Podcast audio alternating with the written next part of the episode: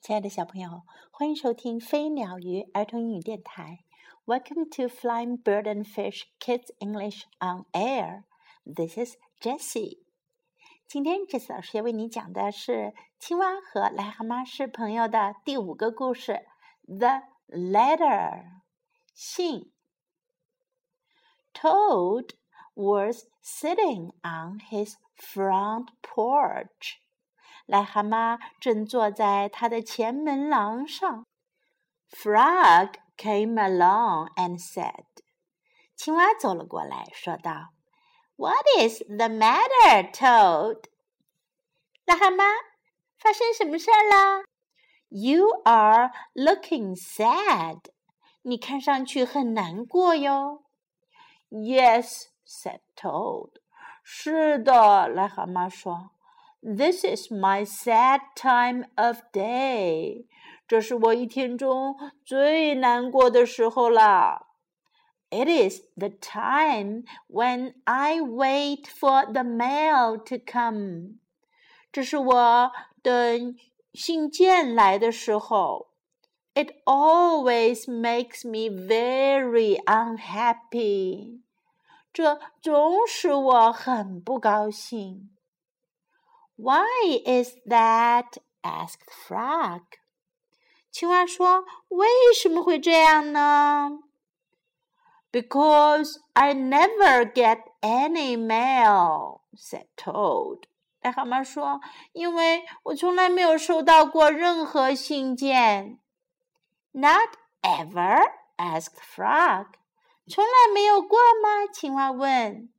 No, never, said Toad，不，从来没有收到过。No one has ever sent me a letter，从来没有人给我寄过一封信。Every day my mailbox is empty，每一天我的信箱都是空的。 That is why waiting for the mail is a sad time for me.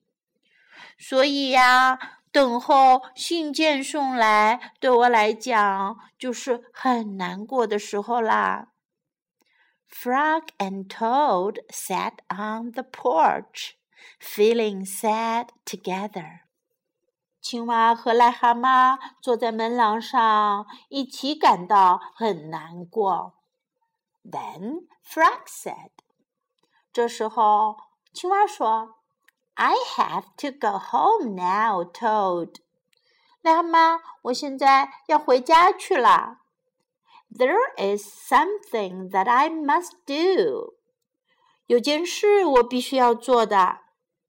Frog hurried home。”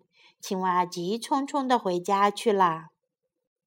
He found a pencil and a piece of paper.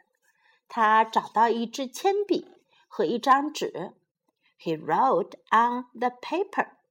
他在纸上写了起来。He put the paper in an envelope. 他把纸张装进了一个信封里。On the envelope, he wrote. 在信封上，他写道：“A letter for Toad，给癞蛤蟆的信。”Frog ran out of his house，青蛙跑出了他的房子。He saw a snail that he knew，他见到了一只他认识的蜗牛。“Snail”，said Frog。Please take this letter to Toad's house and put it in his mailbox. 蜗牛，青蛙说：“请把这封信带到癞蛤蟆的房子那儿，把它放在他的信箱里。” Sure, said the snail. 蜗牛说：“当然可以啦，Right away，马上。” Then Frog ran back to Toad's house. 然后呀，青蛙就跑回了癞蛤蟆的房子。Toad was in bed taking a nap. 癞蛤蟆正躺在床上睡个小觉呢。Toad said Frog, I think you should get up and wait for the mail some more. 青蛙说：“癞蛤蟆，我觉得你应该起床，再去等会儿邮件。” No, said Toad. 不啦，癞蛤蟆说。I am tired of waiting for the mail. 我已经厌倦了等待信件啦。Frog looked out of the window at Toad's mailbox. 青蛙从窗户向外看出去，看着癞蛤蟆的信箱。The snail was not there yet. 蜗牛还没到呢。Toad, said Frog, you never know when someone may send you a letter. 癞蛤蟆，青蛙说：“你永远都不会知道有人会给你寄封信呢。” No, no, said Toad. 癞蛤蟆说：“不，不。” I do not think anyone will ever send me a letter. 我觉得不会有人给我寄一封信的。Frog looked out of the window. 青蛙又向窗外看去。The snail was not there yet. 蜗牛还没到达。But Toad, said Frog, someone may send you a letter today. 可是癞蛤蟆，青蛙说，也许有人今天会给你寄封信呢。Don't be silly, said Toad. 癞蛤蟆说：“别傻了。” No one has ever sent me a letter before. 从来没有人给我寄过信。And no one will send me a letter today. 今天也不会有人给我寄信。Frog looked out of the window. 青蛙又向窗户外看去。 The snail was still not there. 蜗牛还没到达。Frog, why do you keep looking out of the window? asked Toad. 癞蛤蟆问：“青蛙，你为什么不停地向窗外看呢？” Because now I am waiting for the mail," said Frog. 因为我现在在等邮件呀，青蛙说。But there will not be any," said Toad. 癞蛤蟆说：“可是不会有什么信件的。” Oh yes, there will," said Frog. 哦，会有的，青蛙说。Because I have sent you a letter.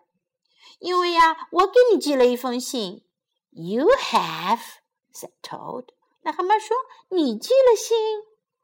What did you write in the letter? 你在信里写什么啦？Frog said.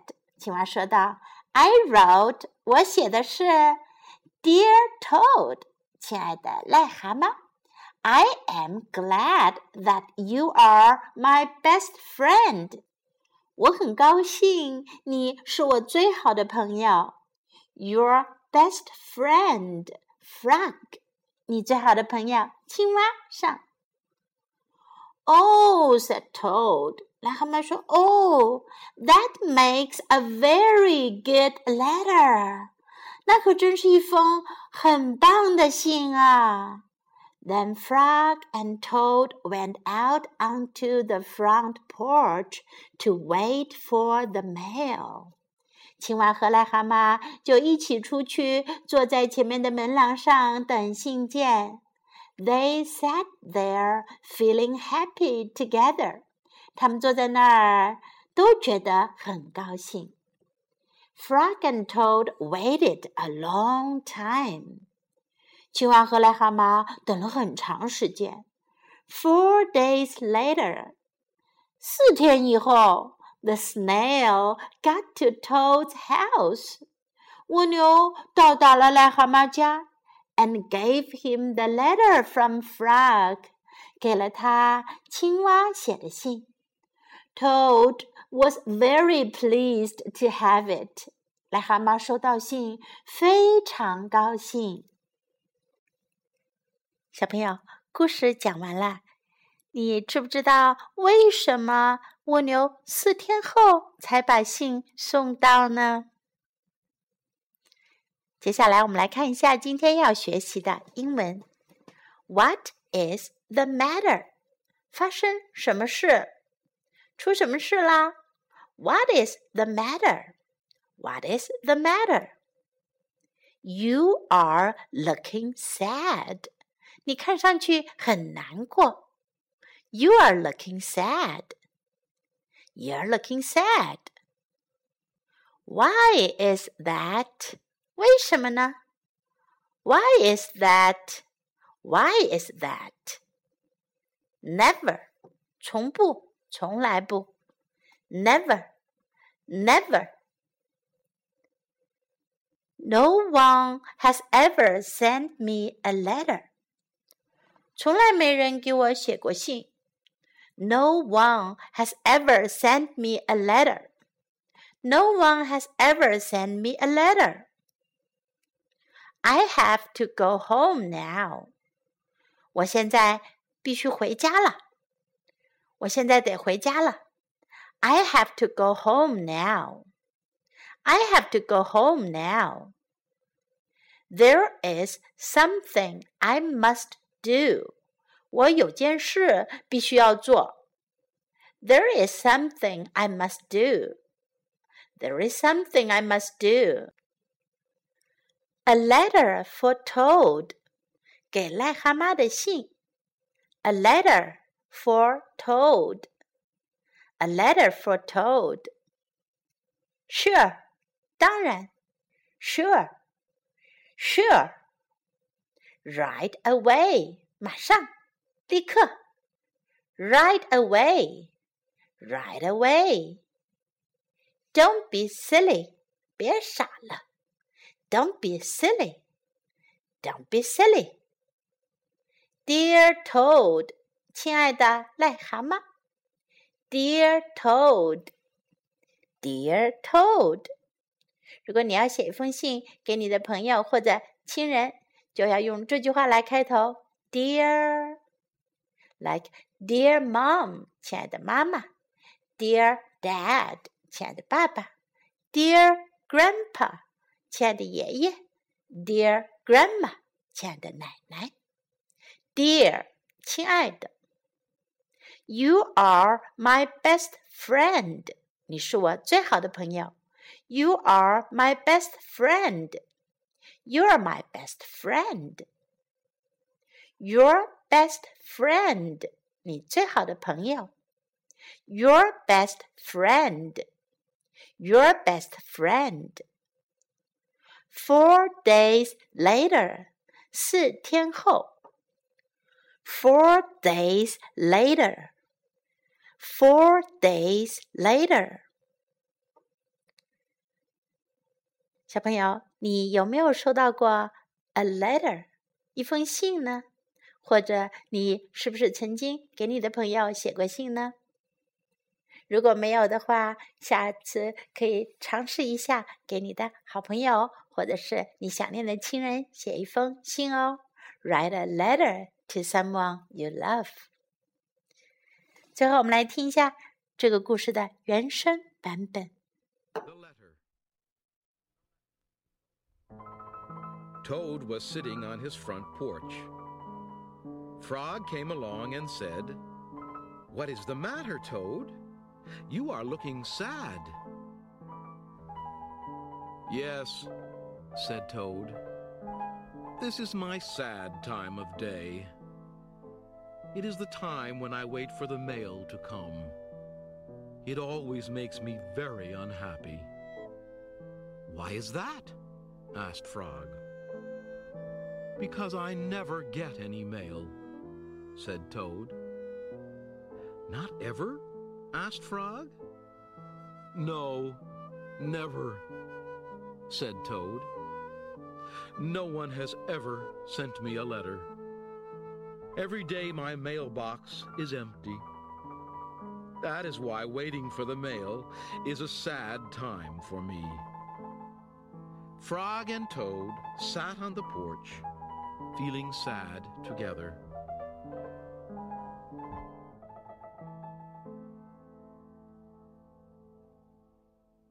Then Frog said, I have to go home now, Toad. There is something that I must do. Frog hurried home. He found a pencil and a piece of paper. He wrote on the paper. He put the paper in an envelope. On the envelope, he wrote, A letter for Toad. Frog ran out of his house. He saw a snail that he knew. Snail, said Frog, please take this letter to Toad's house and put it in his mailbox. Sure, said the snail. Right away.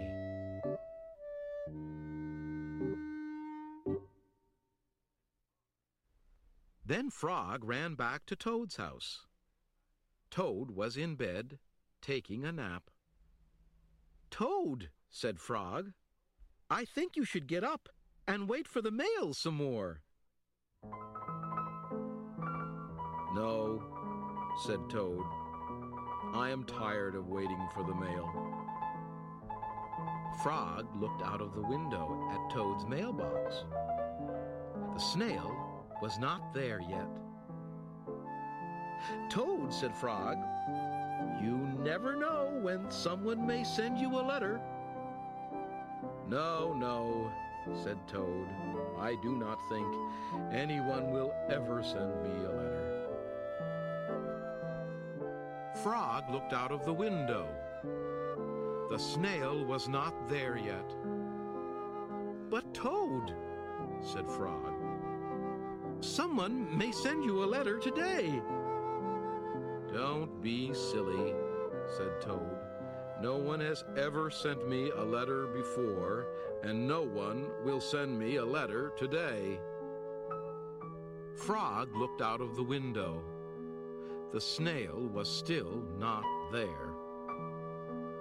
Frog, why do you keep looking out of the window?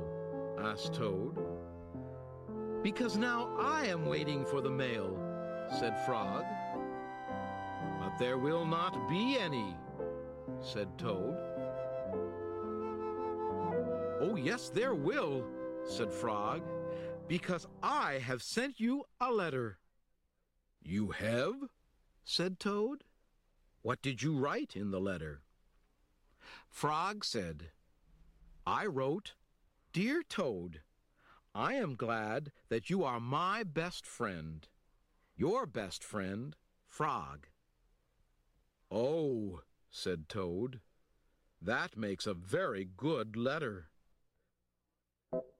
Then Frog and Toad went out onto the front porch to wait for the mail.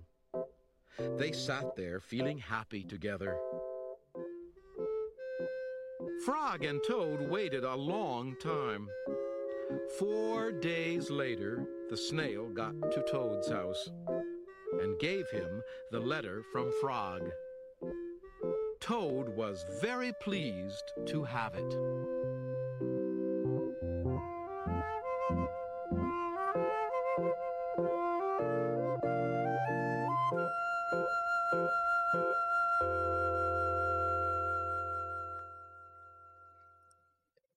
“小朋友，青蛙和癞蛤蟆是朋友。”这本书的五个故事到今天就都讲完了。I hope you like these stories. Goodbye.